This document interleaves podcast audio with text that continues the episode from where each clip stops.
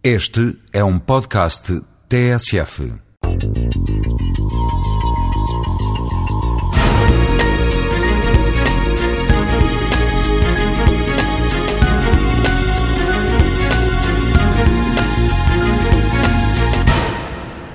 A razão primeira e imediata de que dependem as razões dos intervalos musicais não é nem o comprimento das cordas, nem a sua espessura, mas a proporção existente entre as frequências das vibrações e, portanto, das ondas que, propagando-se no ar, atingem o tímpano do ouvido, fazendo vibrar nos mesmos intervalos de tempo.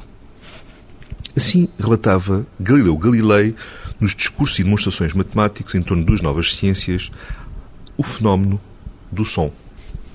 Do som musical, do som, enfim, numa cidade, quando os carros ou os aviões perturbam o silêncio. E, de facto, que tem isto a ver com a ciência e com a matemática?